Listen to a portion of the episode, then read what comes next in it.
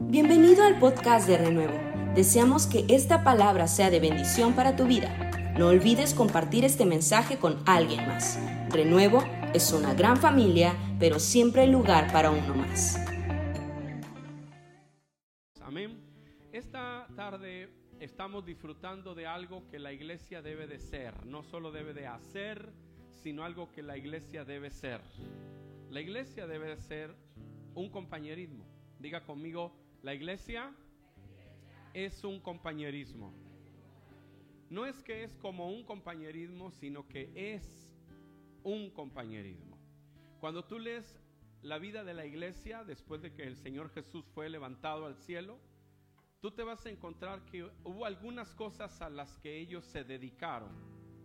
Y una de ellas es que ellos se dedicaron a construir un compañerismo. La Biblia dice que somos el cuerpo de Cristo, Usted no puede quitar una mano y esperar que siga viviendo como la de los locos Adams. ¿Era, era locos Adams? ¿Sí?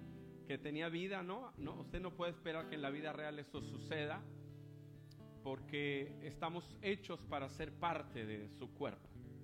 Usted no puede esperar que una planta usted la arranca de un árbol, de una tierra, perdón, luego la planta en otro lado, a, a los dos días la vuelve a arrancar y así se la pasa arrancándola, un día se va a secar. Y la iglesia es un compañerismo porque Dios nos ha llamado no solamente a congregarnos, sino a pertenecer. Y pertenecemos porque alguien nos sacó del hospital y nos llevó a una casa y nos puso un apellido, porque si no ahí estuviéramos en el hospital o nos hubiesen mandado a alguna casa de, de asistencia, pero el hecho de que tú naciste no fue suficiente para que fueses parte de una familia. Alguien tuvo que sacarte del hospital, llevarte al registro civil, ponerte su apellido y hacerte parte de la familia. Algunos cristianos hemos nacido en Jesús, pero no nos hemos integrado a la familia. Estamos en algún lugar de Veracruz, ahí estamos, pero Dios está anhelando que tú y yo podamos entender que la iglesia es una familia que desarrolla un compañerismo. Por eso ningún cristiano crece de verdad a menos que sea parte de una familia, iglesia local. Y analizando un poco estas verdades de la escritura, nos damos cuenta de que hoy nosotros la iglesia nos hemos convertido en una contracultura porque la sociedad en la que nosotros vivimos no piensa de la misma manera. Nosotros estamos en una generación muy establecida en una corriente filosófica llamada humanismo, en la que el hombre es el centro de todas las cosas. Así que algunas veces somos cristianos muy al estilo del humanismo, es decir, lo que a mí me gusta, lo que a mí me parece, como yo quiero que se hagan las cosas.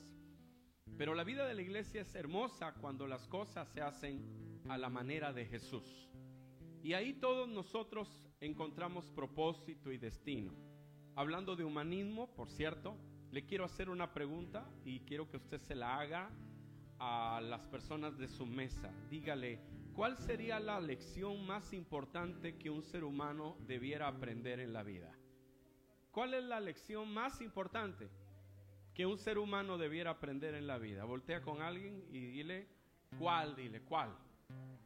Y a lo mejor ahí tú le respondes, ¿no? ¿Cuál sería la lección más importante que un ser humano debiera aprender en la vida? Ya, ya pasó toda tu vida, ¿no? Y alguien te pregunta, ¿cuál fue la lección más importante que tú aprendiste en tu vida? Que te cambió, que te ayudó, que funcionó. Bueno, la página ah, La Mente Maravillosa, una página humanista en, en redes sociales, lamentemaravillosa.com da como 21 eh, lecciones importantes que debemos de tener en la vida. La primera es vive la vida sin miedo. Esa es la primera lección importante que esta página dice que debemos de aprender. La segunda, deja de quejarte. ¿Le parece interesante? Deja de quejarte. Ok, la tercera, atrévete a correr riesgos. ¿Es una lección buena? Sí, ¿verdad? La número cuatro, no pierdas oportunidades. ¿Es una buena, una buena lección? Sí. La cinco, sé sincero. Es mejor que mentir. ¿Cuántos creen que es valiosa esta lección? Es importante, ¿no? La seis, cada persona tiene su propia visión del mundo. Dice que esa es una lección que debemos aprender, que cada persona piensa diferente. ¿Le parece importante esta lección? La número siete, no existe falta de tiempo, sino de interés. ¿Es una lección importante? Sí, ¿verdad? Y ellos dan 21 de las lecciones más importantes que un ser humano puede aprender, como las lecciones que en la vida necesitamos aprender. Pero sabe que yo he venido a decirle que hay una lección más importante que todas esas y que casi nunca la aprendemos bien. La lección más importante que usted puede aprender en la vida es la lección de aprender a amar. Diga conmigo, aprender a amar. Esa es la lección más importante que usted y yo podemos aprender en nuestra vida, aprender a amar. ¿Por qué? ¿Será que amar es algo así sencillo? Como que ya dices, ay, yo amo a todos, todos me queden re bien, como yo amo al mundo. ¿Será que es algo así que nos surge a todos así de fácil? No, la verdad que no. Y nosotros necesitamos tanto aprender a amar que cuando le preguntaron a Jesús, dinos cuál es el principal mandamiento, él dijo, el principal mandamiento es amarás al Señor tu Dios con todo tu corazón y con toda tu alma y con toda tu mente. Este es el primero y grande mandamiento. Y el segundo es semejante. Amarás a tu prójimo como a ti mismo. Y dijo, de estos dos mandamientos depende toda la ley y los profetas. Toda la Biblia se puede cumplir en estos dos mandamientos. Amar a Dios y amar a las personas. Por eso la visión de renuevo, dos de estas cosas son parte de la visión de renuevo. Amar a Dios, amar a las personas, servir al mundo y vivir lleno del Espíritu Santo. ¿Puede alabar a Dios por eso? Ahora, amar a Dios es importante. Porque la esencia misma de Dios es amor. La escritura así lo dice, Dios es amor. Y si Él es amor, yo debo de tener el carácter de Dios en mi vida, en mi forma de vivir. Y cuando nosotros vemos los mandamientos, por ejemplo Éxodo 20, que tiene el decálogo, lo vemos como una carga. ¿eh? Eso de no tendrás dioses ajenos delante de mí, no robarás, no matarás, esas cosas las oímos y parecen una carga. Oh, qué difícil es eso.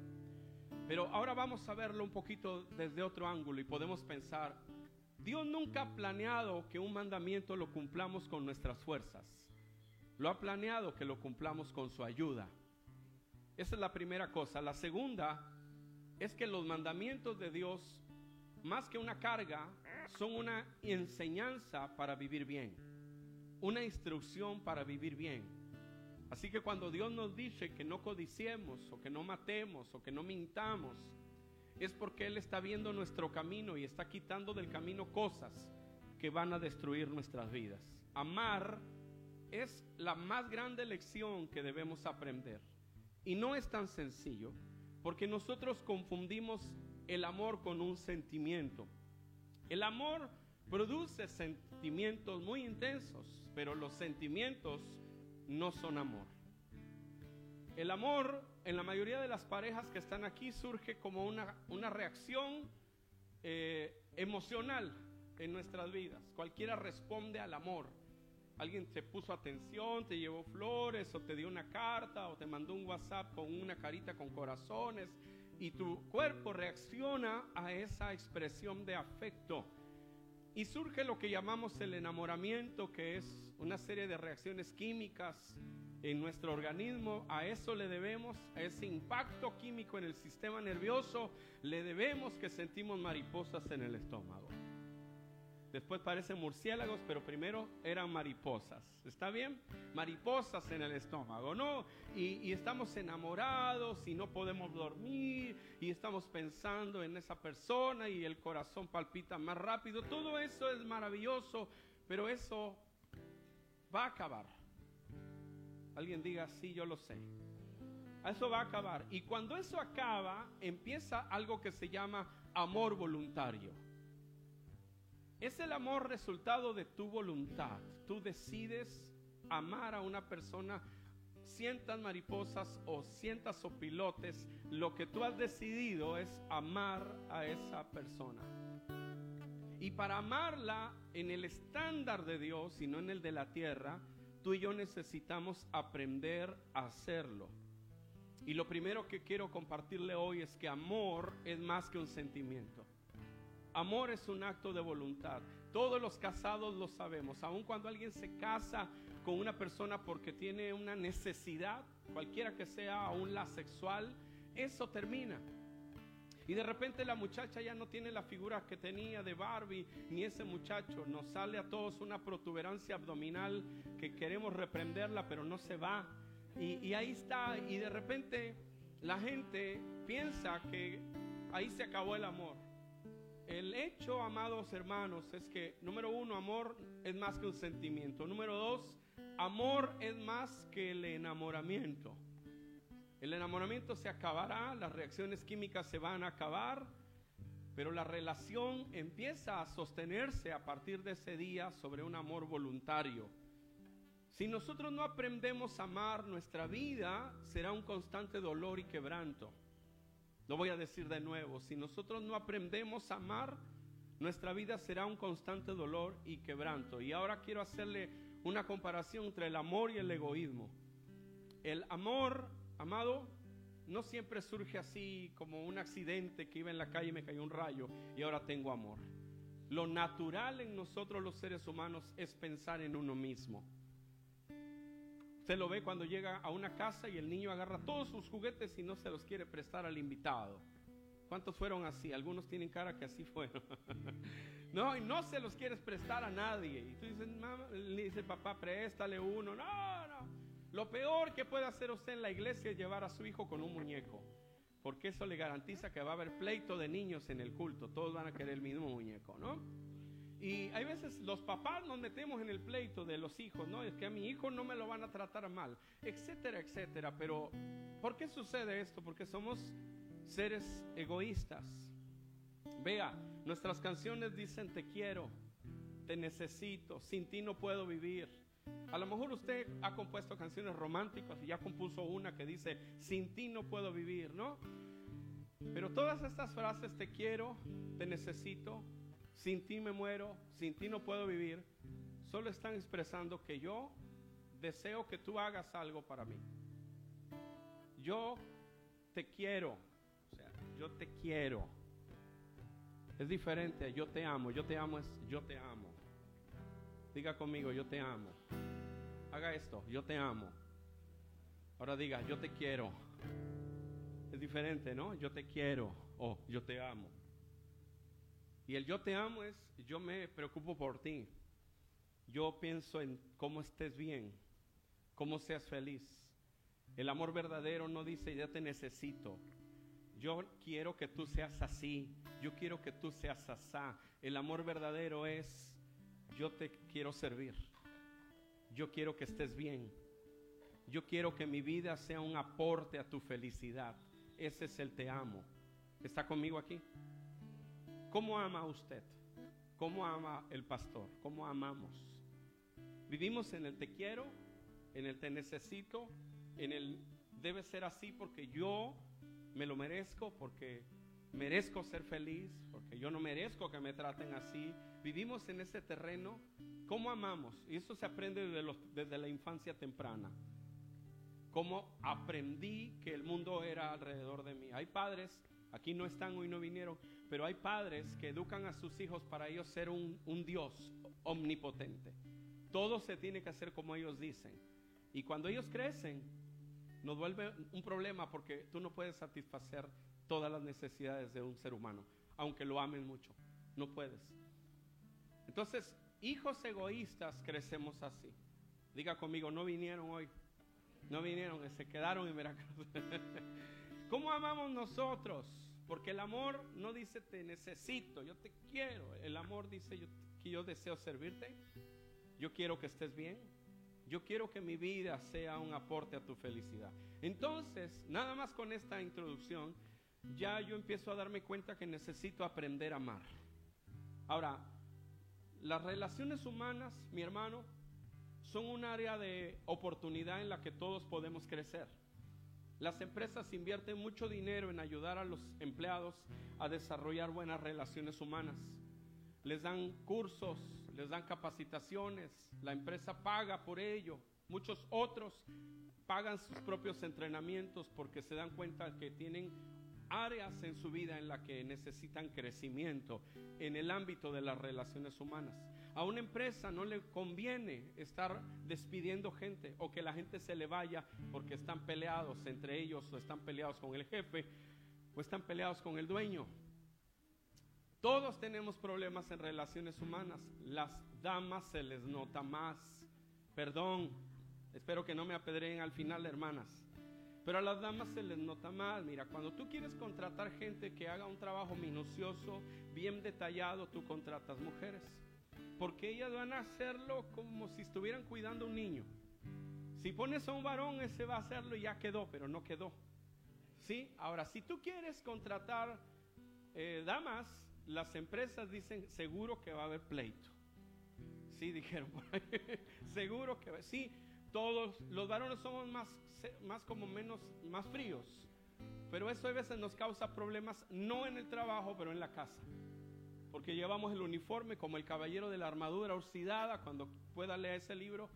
Era un guerrero, era tan bueno en sus batallas, conquistaba reinos, rescataba princesas, mataba dragones.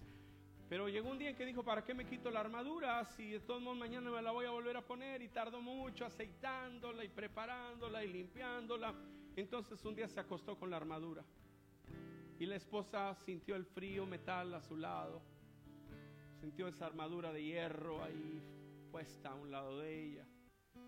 Y bueno, al otro día él se fue a matar dragones y a rescatar princesas. Y llegó un día en que como nunca se la quitaba, se le oxidó y ya no se la podía quitar, vivía con ella. Muchos de nosotros traemos pegada la armadura a nuestra vida, la armadura del trabajo, la armadura de la profesión, la armadura del pastorado, los que somos pastores o ministros de alabanza. Traemos pegada la armadura y seguimos siendo objetivos, pero tenemos un problema no en el trabajo, lo tenemos en casa porque somos muy ásperos, muy duros, muy difíciles. Las relaciones humanas son algo que necesitamos desarrollar como habilidades. Las habilidades se aprenden. Las actitudes nacen de tu corazón. Tienen que ver con voluntad. Por ejemplo, hoy, ¿con qué actitud está hoy aquí? No, pues bien buena onda. O a lo mejor lo trajeron a fuerza y está diciendo, aquí no sacaba ese predicador. Es la actitud. Esa actitud depende de ti, no la podemos cambiar. en tu trabajo puedes tener 28 millones de problemas, pero esa actitud solo tú la puedes cambiar. Pero si tú dices, a mí me cuesta trabajo relacionarme, soy muy corajudo, ¿a cuántos le caen mal los impuntuales? Levántenme su mano, gracias. ¿A cuántos le caen mal los que son mentirosos? ¿A cuántos le caen mal los que mm, no cumplen lo que dicen? ¿A cuántos le caen mal los que no hacen las cosas bien? ¿Cuántos le caen mal los que este, tienen mal carácter? Ok, yo pregunto ahora, ¿cuántos de ustedes han llegado tarde? ¿Cuántos de ustedes han tenido mal carácter? y sabe que a veces nos cae mal lo que nosotros somos. Nos cae mal lo que yo soy. Pero entonces se lo aviento al de enfrente, ¿no? Y estoy enojado con todos. Entonces yo descubro que tengo un área que tengo que trabajar. Y puedo aprender. ¿Y de dónde puedo aprender mejor? No, no del humanismo, mi hermano. El lugar para aprender sobre amor es Dios. Porque dice la Biblia que el que no ama no conoce a Dios, porque Dios es amor. Entonces, el otro punto que le quiero compartir es que debemos aprender a amar. Las empresas gastan dinero y, no siempre lo logran. Hay personas que estamos tan limitados en el tema de amar que no nos aguantamos ni nosotros mismos. Los veo como cara como diciendo, ¿seré yo, Señor? Algunos no nos aguantan. Hay días que amaneces y ni tú te aguantas. Estás enojado y ¿qué trae? ¿Pero qué trae? No, pues ni me hables. ¿Qué, qué, qué te estoy haciendo? Así soy.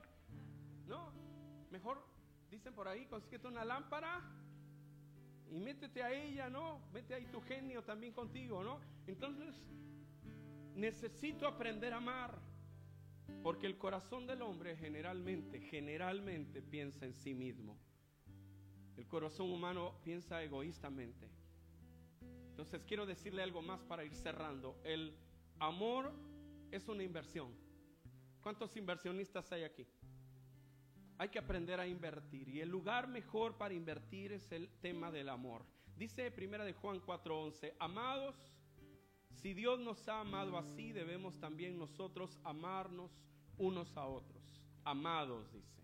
Otra traducción dice carísimos. ¿Cuántos han comprado algo carísimo alguna vez? Dice, pues está bien caro, pero es que me gusta mucho. Y lo compró. ¿No? Los zapat, las zapatillas, esas, esas que no había en ningún lado, ¿no? Ahora voltea con tu vecino, por favor, y dile, tú no eres barato. Díselo, de verdad, dile, tú no estás en oferta. Hágalo por amor de Dios. Dios dice esta mañana, para empezar, dice carísimos. Amén.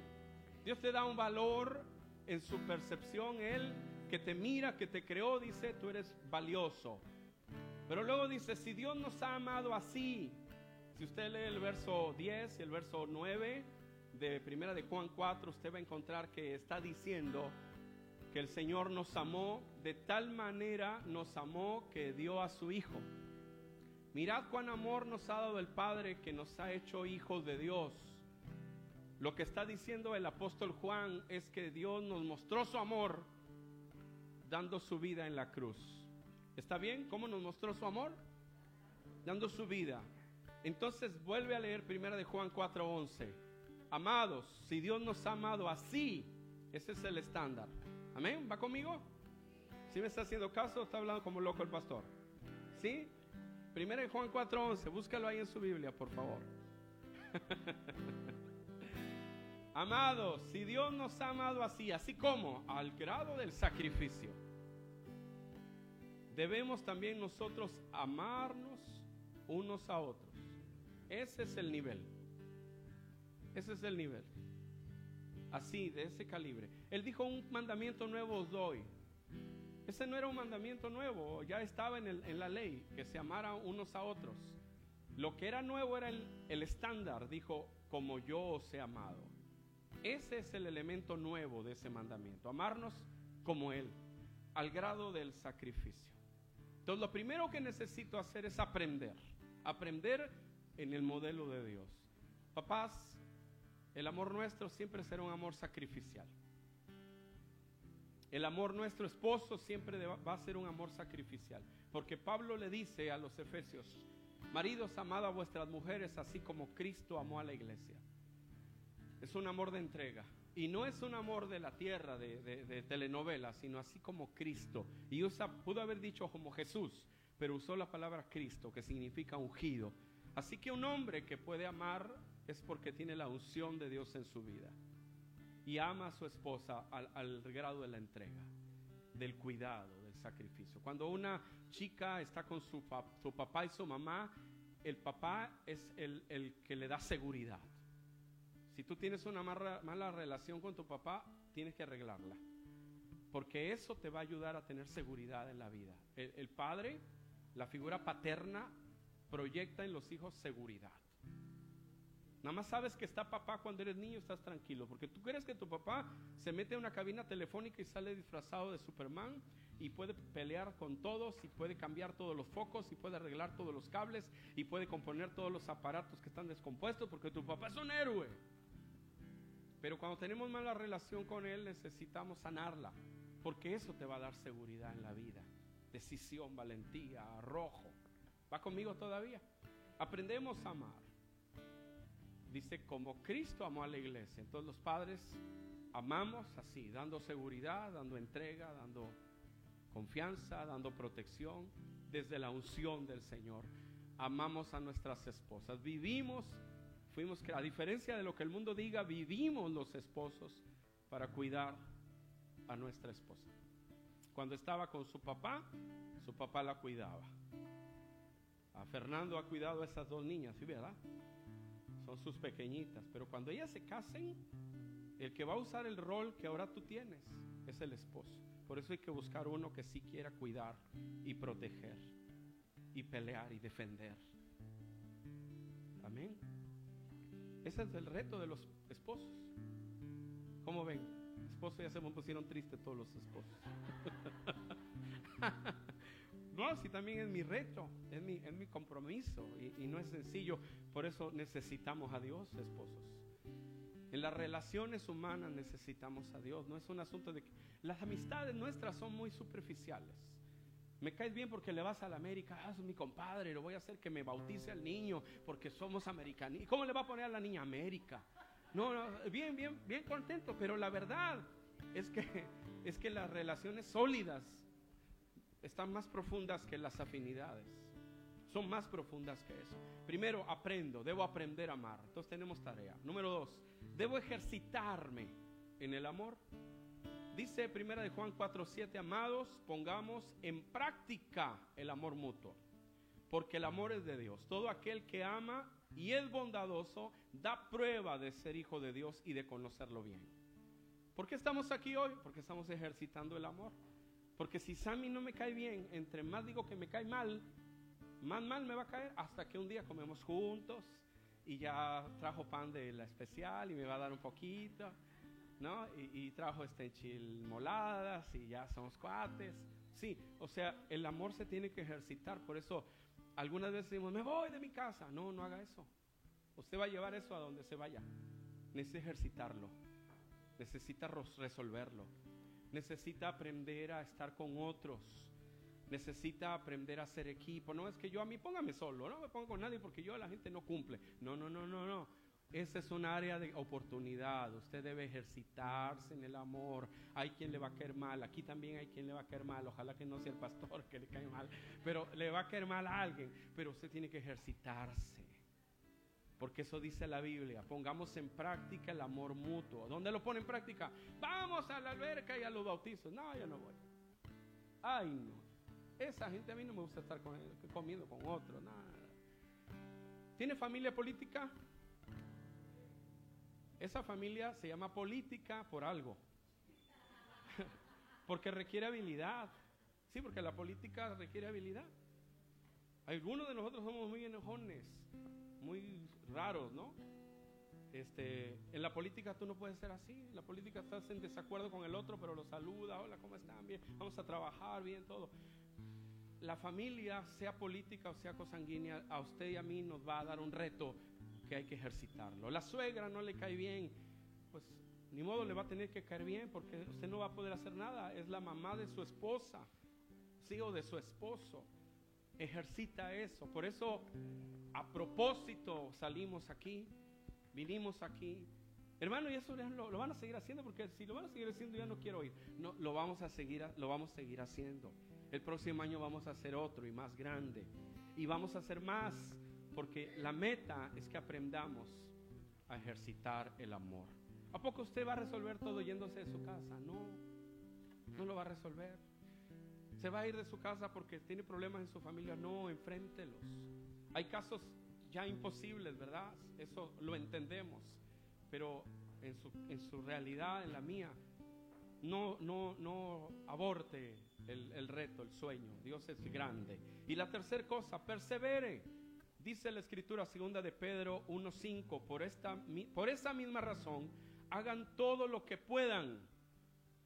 Por esa misma razón, hagan todo lo que puedan. A su fe en Dios, agréguenle bondad. ¿Tienes fe? ¿Cuántos tienen fe? Aquí yo todos les, les doy cara de Abraham, el patriarca. Todos tienen fe. ¿Está bien? Pero ahora a esa fe, agrégale bondad. ¿Está bien? Porque algunos tenemos fe, pero tenemos un carácter que no se nos quita ni ayunando. Dice un amigo, ni con caldo de chicken se le quita ese carácter. No, sí se le quita, sí se le quita. Pero añádale bondad. Luego dice, a la bondad, conocimiento. O sea, no solo es doy, doy, sino también agrego a mi vida razón, pensar. Al conocimiento, dominio propio. Al dominio propio, paciencia. Dame paciencia, Señor, pero ya, dame la hora. No, paciencia, paciencia. A la paciencia, reverencia. A la reverencia, aprecio por los hermanos creyentes. Y a este aprecio, amor. Añádele. Lo pongo en práctica. Pero también persevero. Le voy agregando. No le voy quitando, ¿verdad? Hay quienes le vamos quitando. Como ahorita a los chunchaqueros yo ya les había quitado todo de mi corazón. Ya se lo estoy volviendo a dar. ya se lo estoy volviendo a dar, ¿no? Entonces dices, hay que añadirle, hay que añadirle. Se ríen los. Es un, chiste local del grupo Alabanza, no, no que así los quiero. Pero le añadimos, no le quitamos, porque a veces nosotros traemos como nuestra lista, ¿no? Y le vamos bajando puntos a la gente. No, no, no, no, no. Eh, eh, es un reto, mi hermano. Le felicito conjunto con Patricia porque usted vino aquí, porque se esforzó, que preparó algo, porque se atrevió a estar en una mesa con personas que a lo mejor no las trata todos los días. Pero las grandes amistades surgieron de un momento en que eran desconocidos. Quiero invitarle que esté de pie, por favor. Y antes de tener el, tiempo de bautizos, vamos a orar y vamos a bendecir a nuestros hermanos que están en Facebook en diferentes lugares mirándonos. Hoy estamos fuera de Veracruz, hermanos, estamos en una quinta. Vinimos a alberca, vinimos a bautizar, vamos a bautizar a algunas personas y hoy te bendecimos. Bendecimos tu vida. Que Dios te guarde, te proteja y que bendiga a tu familia y bendiga a los tuyos. Y que tú seas una persona que la gente al verla diga, Él tiene a Jesús. El Señor dijo, en esto sabrán que son mis seguidores, si tienen amor los unos por los otros. Padre Santo, gracias. Te adoramos, Señor. Gracias por quedarte con nosotros hasta el final de este mensaje. Te esperamos en nuestro próximo podcast. Renuevo es una gran familia, pero siempre hay lugar para uno más. Bendiciones.